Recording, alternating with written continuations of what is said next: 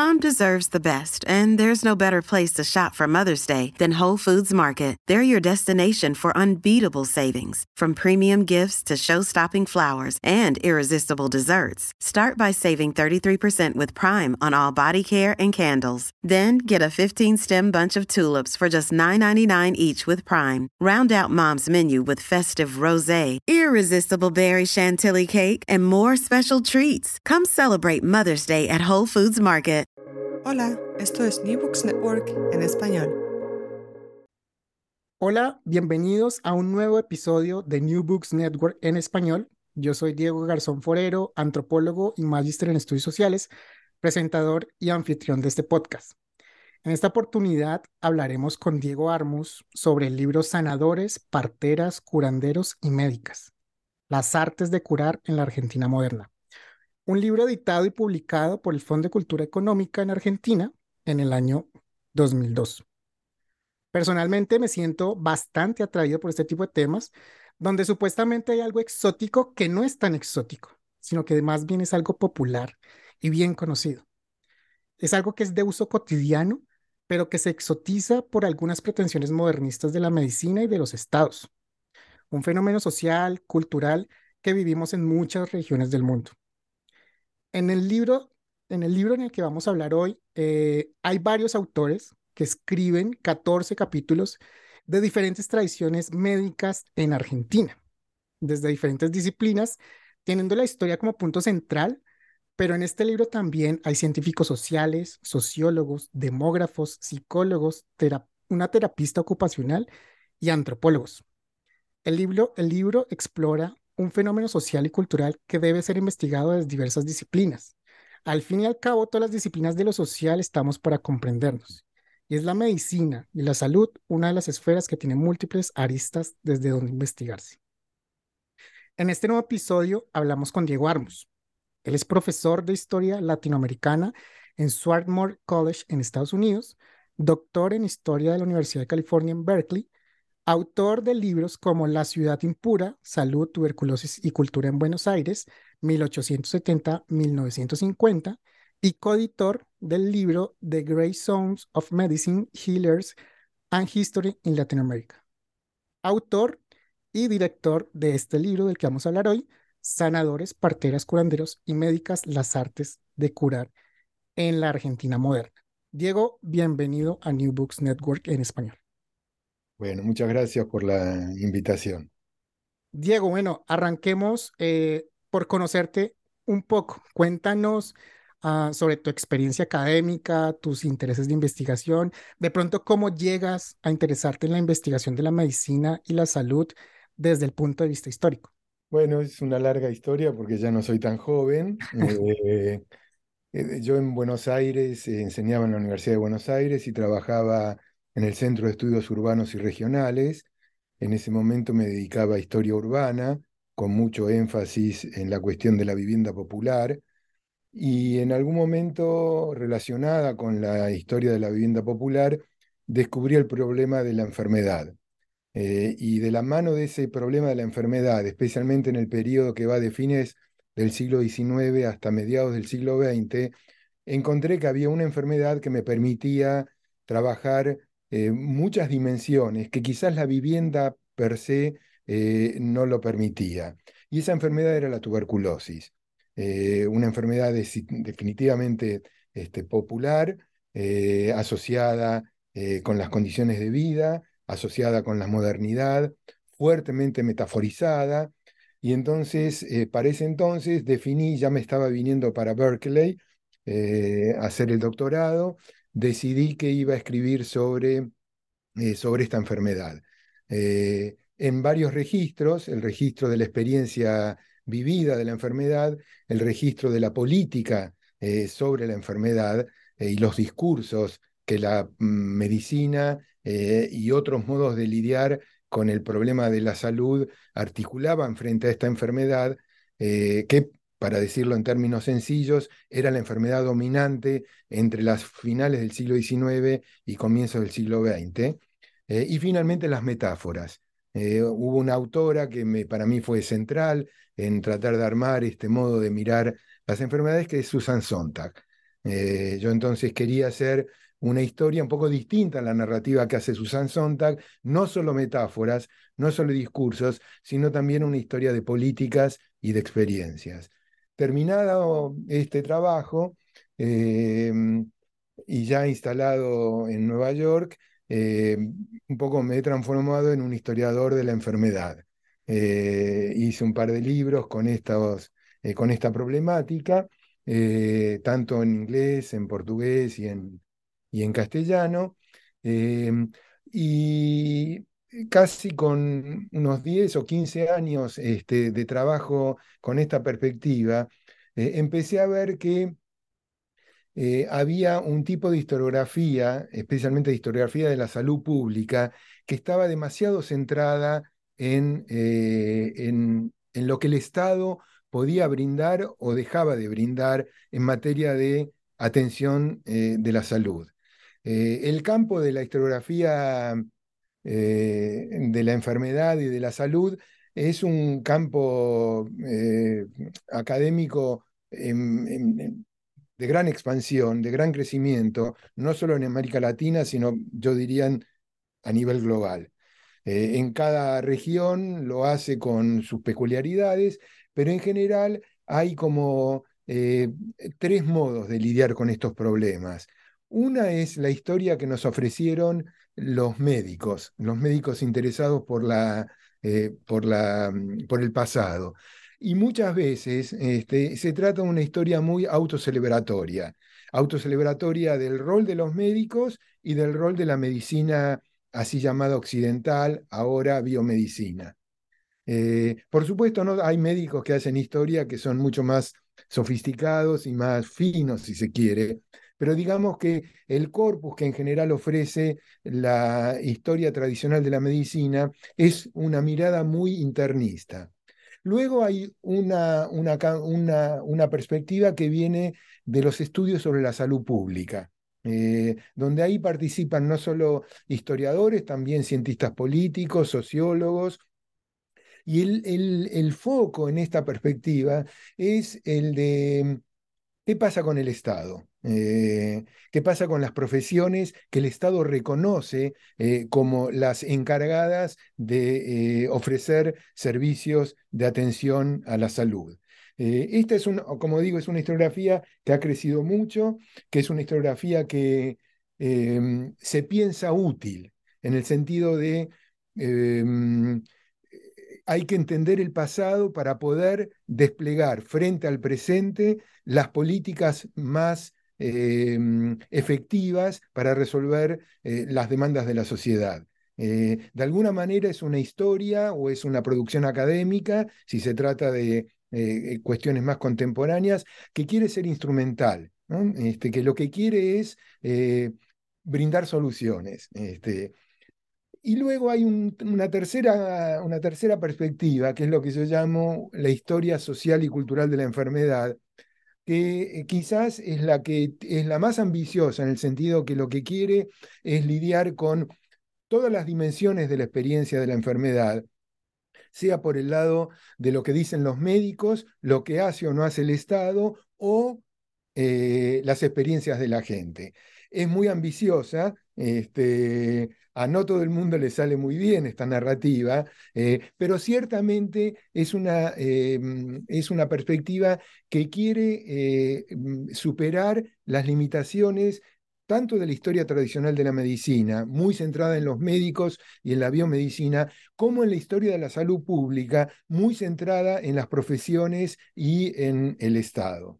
Es en este contexto, entonces, y ahora un poco volviendo a mi propia em, a mi propio camino que me lleva a, armar estos libros, es que yo veía que había avanzado mucho la historiografía frente al lugar que tiene el Estado eh, en la atención de la salud, pero nos olvidábamos este, que no todo el mundo accede a los servicios de atención del Estado.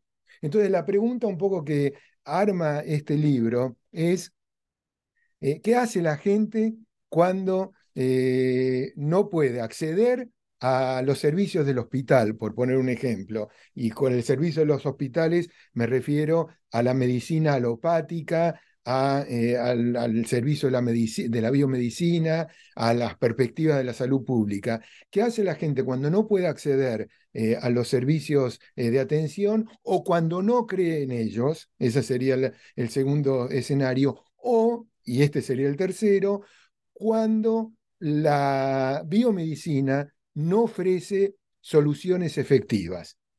Entonces, estas tres preguntas son las que de alguna manera arman eh, la agenda de este libro.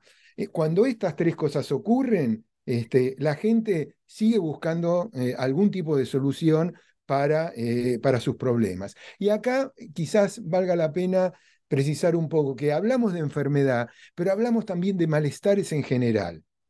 Porque la enfermedad evidentemente es una construcción biológica y una construcción sociocultural. Este, y no todos los malestares adquieren ese tipo de status, ¿no? Entonces, un poco el libro este tiene que ver con eh, estas preguntas. ¿A dónde va la gente este, cuando no puede ocurrir, eh, mm, concurrir a los servicios de la medicina de la medicina eh, alopática. Quizás en la historia íntima de este libro, y con esto cierro un poco mi respuesta a tu primera pregunta. La historia íntima es un libro que yo saqué en inglés, que mencionaste en la introducción, eh, The Great Zones of Medicine, Healers and History en Latinoamérica, un libro que compilé con eh, Pablo Gómez y que cubre de México a Chile y Argentina. Este, un poco con la misma agenda con que yo hice el libro sobre, em, sobre Argentina. Eh, la diferencia quizás entre el libro en inglés y el libro en castellano, es que América Latina, como sabemos, es muy diversa y hay zonas de América Latina donde las tradiciones indígenas son más fuertes que en otras.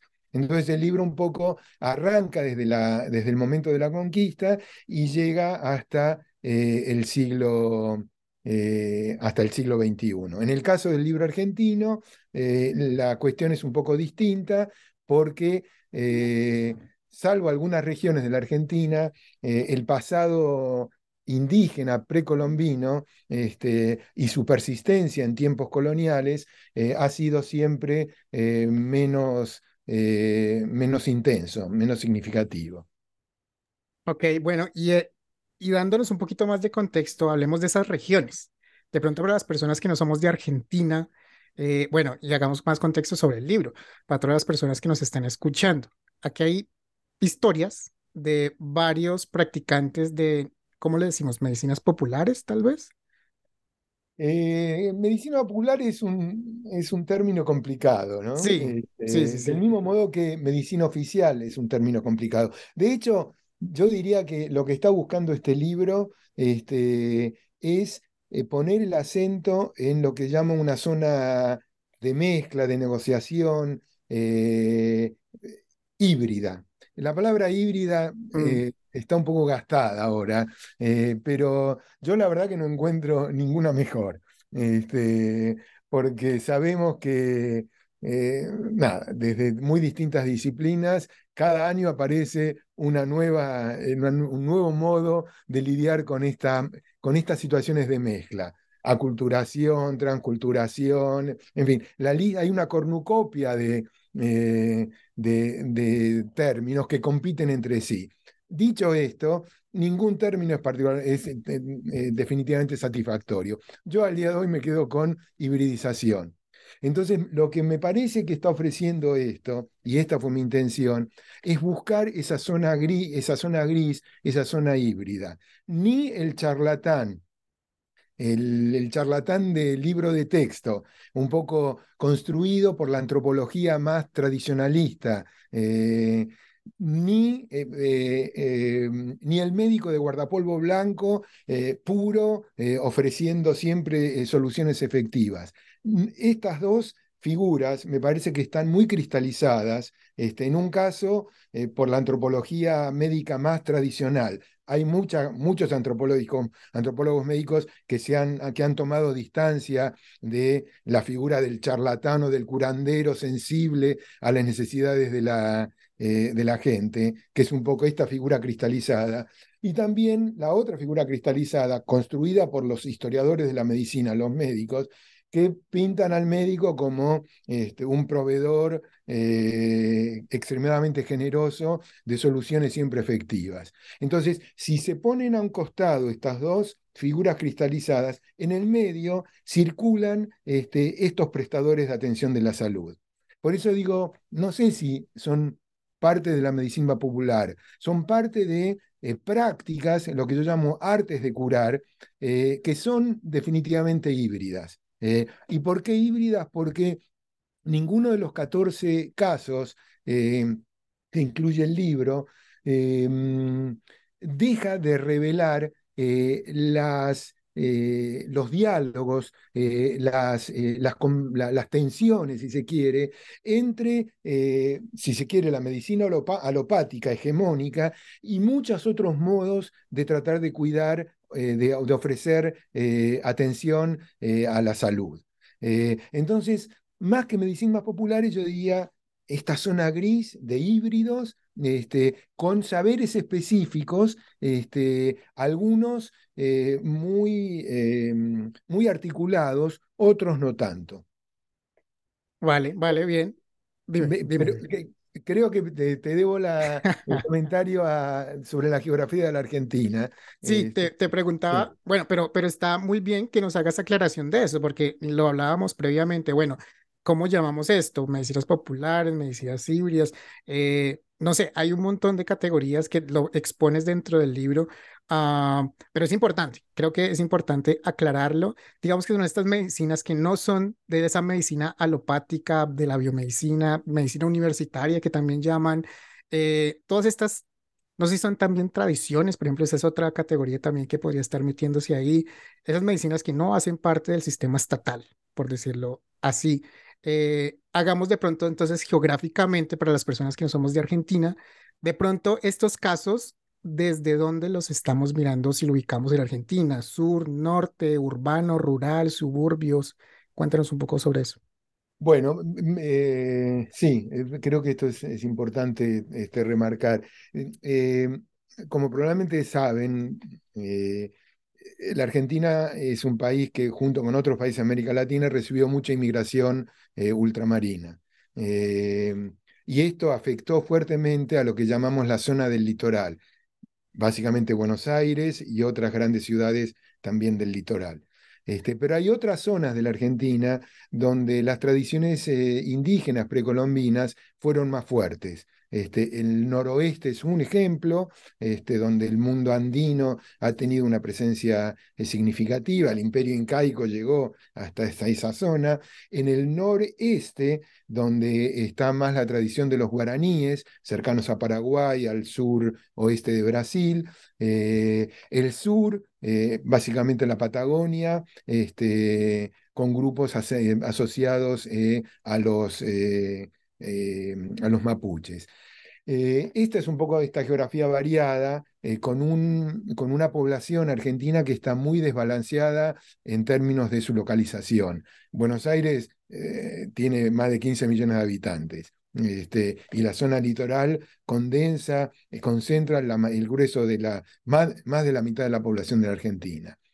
Dicho esto, los estudios académicos y la historiografía, pero no solamente la historiografía, también los estudios contemporáneos, tienden a hacer una asociación muy fuerte entre Argentina y lo que pasa en Buenos Aires. Eh, hay como una suerte de disolución de los problemas argentinos en los problemas de Buenos Aires. ¿no? Este, y esto es esto ha sido así durante mucho, muchas décadas y recién en los últimos años empieza a haber una producción que es más sensible, más atenta a, bueno, la Argentina no es solamente Buenos Aires. Entonces yo en este libro intenté eh, eh, tratar de cubrir un poco más la variedad de la geografía argentina. Hay un texto sobre eh, sobre eh, curanderos en Jujuy, eh, en el noroeste de la Argentina, pegado a Bolivia. Este, hay textos centrados en La Pampa, mm, entre, digamos, lo que sería el mundo de la Pampa agroexportadora argentina y la Patagonia. Este, hay eh, otros, eh, otros casos eh, instalados en, en, la Mesopotamia. en fin, la aspiración era mostrar una Argentina mucho más diversa de la que se suele hablar, de la que mucha, de, la, de la producción académica ha eh, refrendado. Quizás el ejemplo más, más claro de lo que estoy diciendo es que de pronto los títulos de los libros hablan de historia de algo concreto de la Argentina y en verdad están hablando de Buenos Aires. Este, esto está cambiando. Yo intenté, eh, en la invitación que hice a, mm, eh, a los autores de este, de este libro, intenté abrir un poco más este, ese panorama tal cual como nos comentas, 14 capítulos en donde hay, voy a, voy a leer, espiritista, curanderas, un hipnotizador, eh, un mano santa, un médico otorrinolaringólogo, una pediatra, enfermeras, un bacteriólogo, un armonizador, terapeutas alternativos, médicos homeópatas, un cura sanador, una partera New Age. Hay de todo. Hay algo aquí que se haya quedado por fuera que de pronto no se haya escrito todavía. Bueno, en realidad esta galería de personajes es simplemente una muestra de una galería muchísimo más la grande. Lo que pasa es que sabemos muy poco de esto de la pregunta inicial, ¿a dónde va la gente este, cuando las ofertas de la salud pública este, no, eh, no, traen soluciones? Este, quizás en esta variedad eh, habría algo que vale la pena em, eh, subrayar que no se trata solamente de variedad en las artes de curar, sino también se trata de algo que cubre eh, casi dos siglos. Eh, ¿Y por qué insisto esto? También, yo soy historiador y los historiadores, si tenemos alguna obsesión, es sobre el cambio y la continuidad en el tiempo. Este, en este caso, mi obsesión o mi carta oculta, digamos, este, es el argumento de que en verdad, eh, cuando eh, el Estado no logra ofrecer servicios de atención, cuando la biomedicina o la medicina oficial no da respuestas efectivas, este, lo que uno encuentra es una gran resiliencia, este, una, presencia eh, muy perdurable de estos oferentes de artes de curar. Y esto es así para el siglo XIX, para el siglo XX y para el siglo XXI.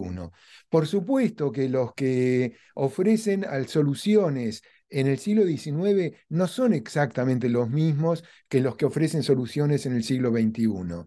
El punto que yo quiero hacer es que frente a la ausencia de soluciones efectivas, este, la gente se las ingenia para buscar algún tipo de solución que puede ser efectiva o no por otro lado. Este, entonces acá hay dos temas importantes que me parece que vale la pena eh, subrayar. Por un lado, la gran variedad de estos, em, eh, de estos practicantes de las artes de curar y por otro lado, la persistencia en el tiempo. Este, ¿Y por qué digo persistencia en el tiempo? Porque eh, los problemas de la enfermedad y de los malestares este, no son problemas que están congelados, que están en el freezer. Las relaciones entre medio ambiente, cultura eh, y enfermedad este, son siempre inestables. Em, y entonces en esta inestabilidad, eh, la ciencia este, bien puede ofrecer soluciones efectivas, pero a veces no las ofrece. Lo hemos visto en estos últimos dos años con la epidemia que estamos viviendo, que todavía no ha terminado, ¿eh? este, y que por suerte se ha logrado armar una respuesta muy efectiva en un periodo de tiempo muy breve, este, porque la verdad que ha sido notable la respuesta de la biomedicina en la producción de vacunas este, eficaces para casos graves eh, de COVID. Pero no, hay que solamente recordar que con el SIDA, este, hace 40 años que estamos viviendo con el SIDA y todavía no hay vacunas. Este, entonces, eh, hay, eh, hay, sí algún tipo de medicamento, de tratamientos que están haciendo cada vez más eficaces, pero ya son 40 años. Este, entonces quiero volver un poco al punto. Cuando, eh, cuando uno reconoce que estas relaciones son inestables entre enfermedad, cultura, biología, sociedad, esta inestabilidad lleva a que hay momentos o para ciertos problemas en que la ciencia hegemónica, este, en este caso la medicina o la biomedicina, no puede ofrecer eh, respuestas eficaces. Y cuando las ofrece, este, el juego empieza eh, a definirse en un terreno nuevo porque va a haber eh, una, nueva, una nueva enfermedad que va a estar aquejándonos. Ya se está hablando de otro virus que está por venir. Este, de modo que, insisto en esto, en esta situación de, em, de, inestabilidad entre las relaciones medio ambiente, cultura, sociedad, biología, este, y cuando estas relaciones son inestables, generan incertidumbre. Eh, y frente a la incertidumbre puede haber soluciones efectivas y soluciones que no son efectivas. Y cuando las soluciones no son efectivas, entonces la gente irá al hospital eh, a buscar alguna solución, saldrá de ahí y dirá, acá no encuentro lo que estoy buscando, y entonces empezará a circular por esta galería de personajes que bien este, pueden estar ofreciéndole eh, alguna cura efectiva o no, no sabemos. Eh, pero lo que está claro es que la gente cuando tiene un malestar sale de compras. Eh, estoy haciendo una, como una metáfora. Sale de compras. A ver, ¿quién me da la solución? ¿no? Este, por supuesto que para, lo, para todas las enfermedades y para todos los malestares, las paradas de la compra, de ir de shopping, digamos, este, no son siempre las mismas.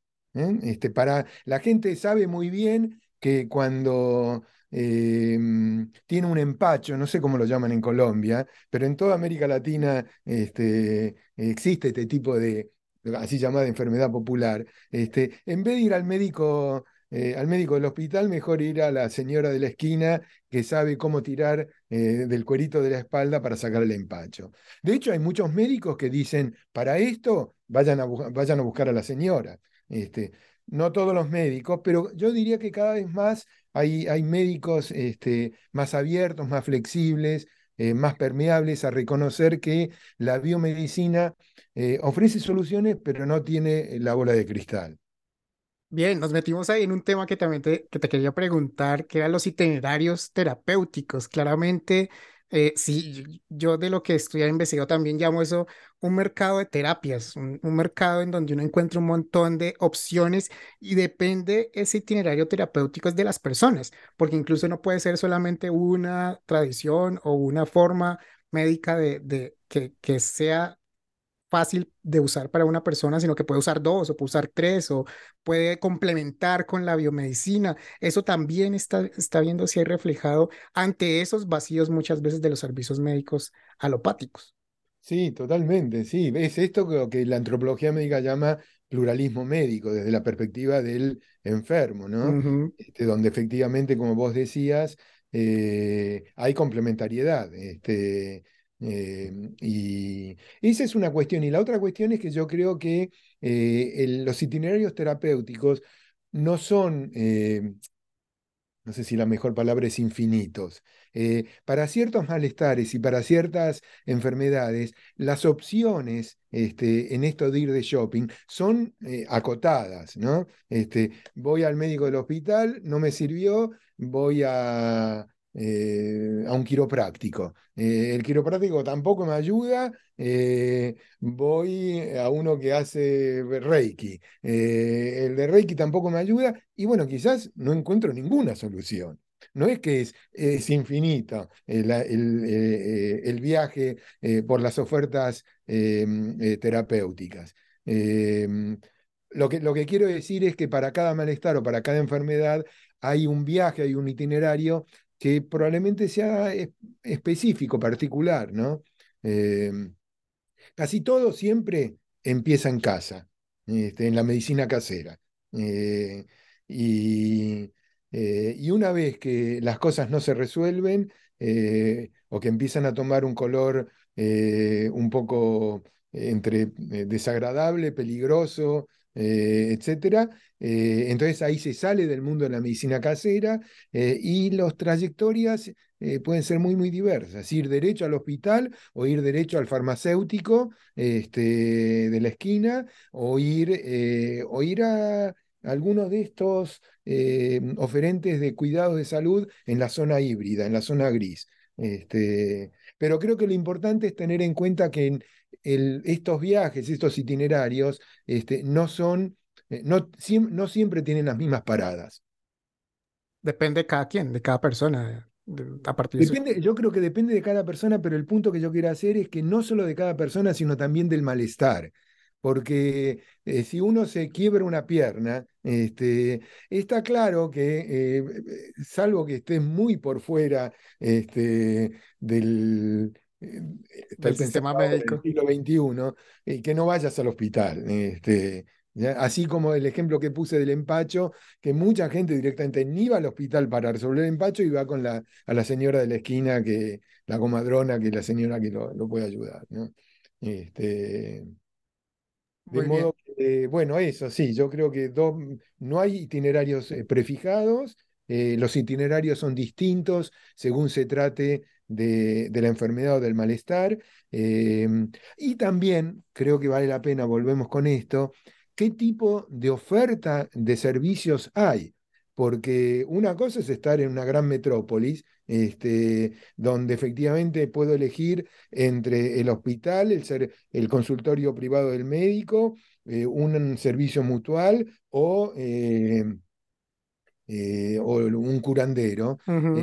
Y la otra cosa es estar, por ejemplo, en las zonas más pobres de esa área metropolitana, donde quizás no, el hospital está muy alejado.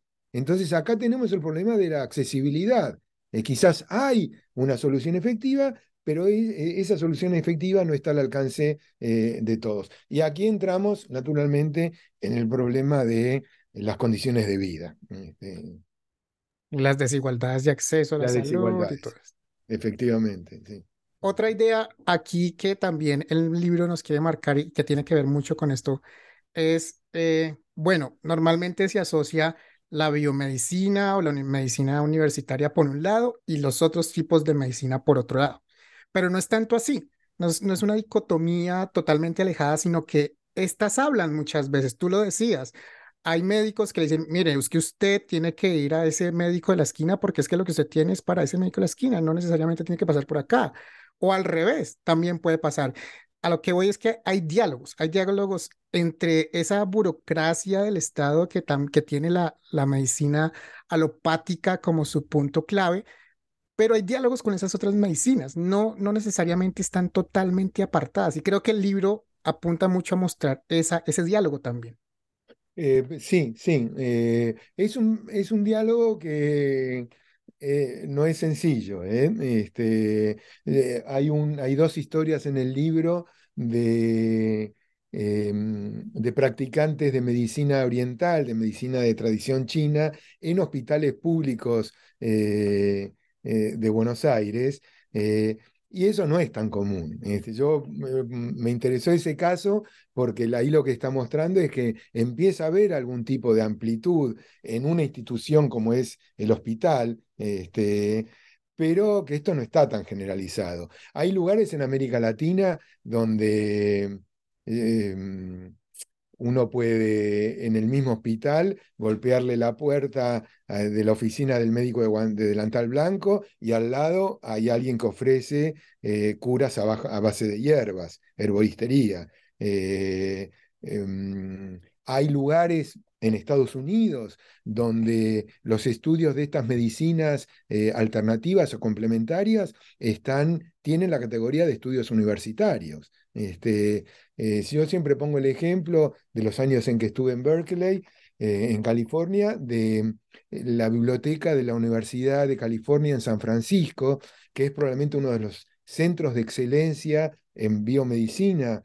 que hay en, Estados Unidos, que tiene una biblioteca de medicina china que es impresionante. Este, y, no la tiene como un em, como una sección folclórica, digamos, folclórica en el sentido de lo popular. No, le da un estatus de, este, eh, propio de, una medicina eh, que eh, coexiste, hay veces compite, hay veces se complementa con la medicina alopática. Este, de modo que un poco la cuestión aquí es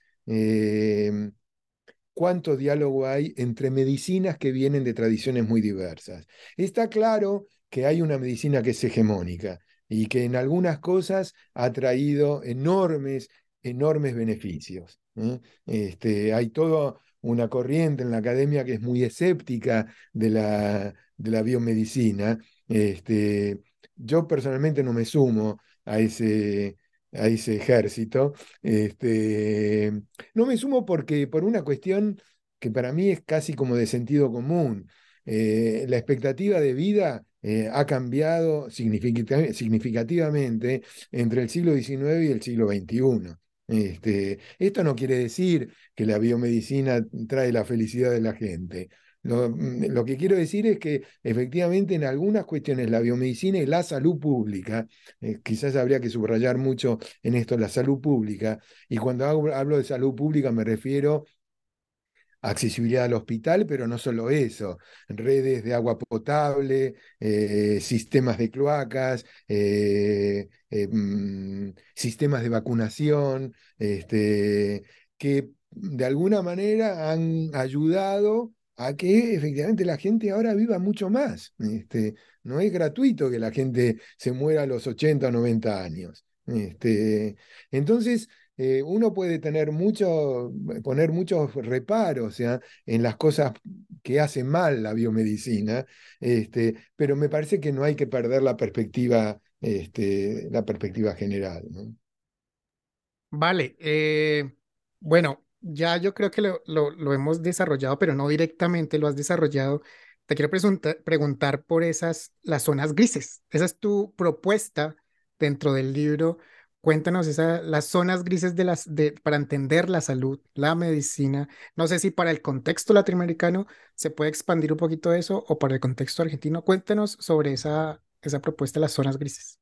Bueno, lo, de las zonas grises es precisamente este mundo donde hay eh, oferentes de atención a la salud este, que no están necesariamente en el así llamado mundo de los curanderos o los charlatanes o el así llamado mundo de los, mm, eh, de los médicos de guardapolvo blanco, impecable, eh, donde son fuente de soluciones siempre efectivas. Eh, esa, eso es lo que yo llamo como la, zona gris, donde circulan eh, practicantes, este, mm, estos, estos, practicantes de las artes de curar, que no necesariamente entran en estas dos, eh, estos dos, que yo diría estereotipos, ¿no? Por eso decía antes, me parece que la figura del médico de, guardapolvo blanco y del curandero popular están totalmente cristalizadas, ¿no?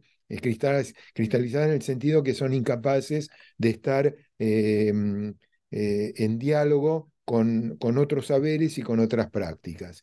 Este, em, hay lugares donde probablemente eh, la zona gris em, eh, es mucho más rica que en otros. Este, otra vez puse el ejemplo de la Argentina. En el noroeste argentino, con estas tradiciones andinas, es mucho más si se quiere, rica, ¿no? que lo que está ocurriendo en algunos lugares de Buenos Aires. Este, eh, precisamente porque la tradición eh, incaica es mucho más, este, la tradición andina eh, es mucho más este, fuerte, tiene mucha más presencia. En el, en el Caribe, este, que ha sido siempre probablemente el lugar del mundo donde más mezcla hubo. Este, em, el Caribe es riquísimo en tradiciones africanas. Este, pero también con la llegada de eh, migrantes, especialmente en el, en el Caribe em, eh, inglés, en el Caribe británico, con la llegada de, eh, de migrantes de, de, la India. Entonces ahí se suma otra tradición que es la tradición de la medicina ayurveda. Este, eh, y el Caribe también tuvo, eh, tuvo culíes chinos. Este, eh, y entonces esto le agrega otra capa. De modo que hay zonas este, donde las geografías, donde el mundo este de los híbridos, de la zona gris, es mucho más, mucho más densa si se quiere, y variada. ¿no? Este... Vale, vale. Eh, igual, muy invitados a las personas que nos estén escuchando que busquen el libro en librerías en Argentina. Me imagino que pues, del Fondo de Cultura Económica tiene alcance a toda Latinoamérica para que lo puedan encontrar en las librerías locales en su ciudad. Bien, vamos terminando el podcast. Yo soy de una escuela muy interdisciplinar eh, de formación. Quiero preguntarte por eso. Bueno, esto es un libro que tiene una raíz en la historia, claramente, pero tiene eh, otras disciplinas, puntos de vista, ya lo dije, de antropólogos, de sociólogos, de varias disciplinas. Esto, esto, esto, es una, esto tiene una intención, esto fue pensado así. Cuéntanos sobre esa interdisciplinaridad. Sí, fue pensado así eh, mm, por algo que, eh, que ya comenté, que este es un problema que recorre eh, dos siglos. Bueno, en el caso, en el caso de la Argentina, ¿no? Este, podría recorrer mucho más en el Caribe, por esto que estamos hablando, con una historia más larga, eh, con tradiciones precolombinas, etc. Entonces, si esta es una historia de larga duración, eh, de cambios y continuidades, donde lo que se ve es la persistencia de, las, de esta zona de gris este, en las artes de curar, eh, los historiadores podían aportar eh, una parte de la historia. Este, pero eh, indudablemente que si yo quería llevar esto al siglo XXI, tenía que invitar a colegas este, que trabajan en el mundo contemporáneo. Y ahí es donde dije, bueno, si yo soy, si realmente soy consistente con esta idea de que se trata de un problema que cambia a lo largo del tiempo, pero que siempre está presente. Este, eh, tengo que llamar a sociólogos de la salud, tengo que llamar a psicólogos, tengo que llamar a etnógrafos, tengo que llamar a antropólogos médicos. Los historiadores solos no podemos resolver este, este problema. Y entonces, eh, ciertamente hice un... Eh, dediqué un esfuerzo particular a tratar de armar un elenco de autores este, eh, realmente eh, eh, variado en sus, en sus entrenamientos disciplinares. Este, me parecía que eso era importante em, y me parecía que también siendo la cuestión de la enfermedad y el cuidado de la salud un, un tema clave en la vida de la gente, este, me parecía importante que estuvieran los trabajos eh, muy más contemporáneos, este, que no era solamente una preocupación de los historiadores. Este, y contar todo esto diciendo, este, no, yo creo que efectivamente este es un problema que viene que está en el pasado y que sigue en el presente, contarlo así, desnudito, no iba a ser tan convincente como terminar el libro con eh, estudios de eh, totalmente contemporáneos. Muy bien, muy bien. Bien, Diego, muchas gracias. Bueno, no quiero terminar el podcast sin preguntarte, bueno, y ahora, bueno, ya salió el libro, ya lo pueden conseguir en librerías.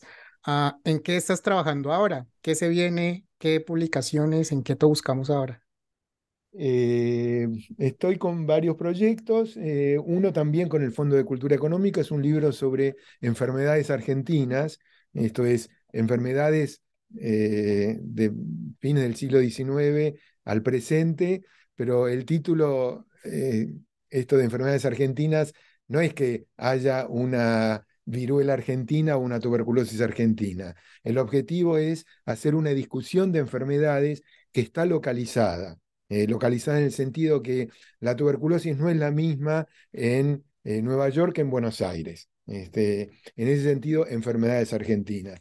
Estoy también terminando un libro en inglés sobre es una historia sociocultural de Buenos Aires, este, pero el proyecto de investigación en el que estoy metido desde hace un tiempo, y solamente tengo que sentarme a escribir, es una historia cultural y social de, del cigarrillo de tabaco en Buenos Aires. Este, una historia de eh, un hábito que fue celebrado durante casi un siglo, desde que aparece el cigarrillo moderno, 1870, 1880, y que en las últimas dos décadas ha terminado medicalizado, perseguido eh, y fuertemente asociado con el cáncer de, pulmón.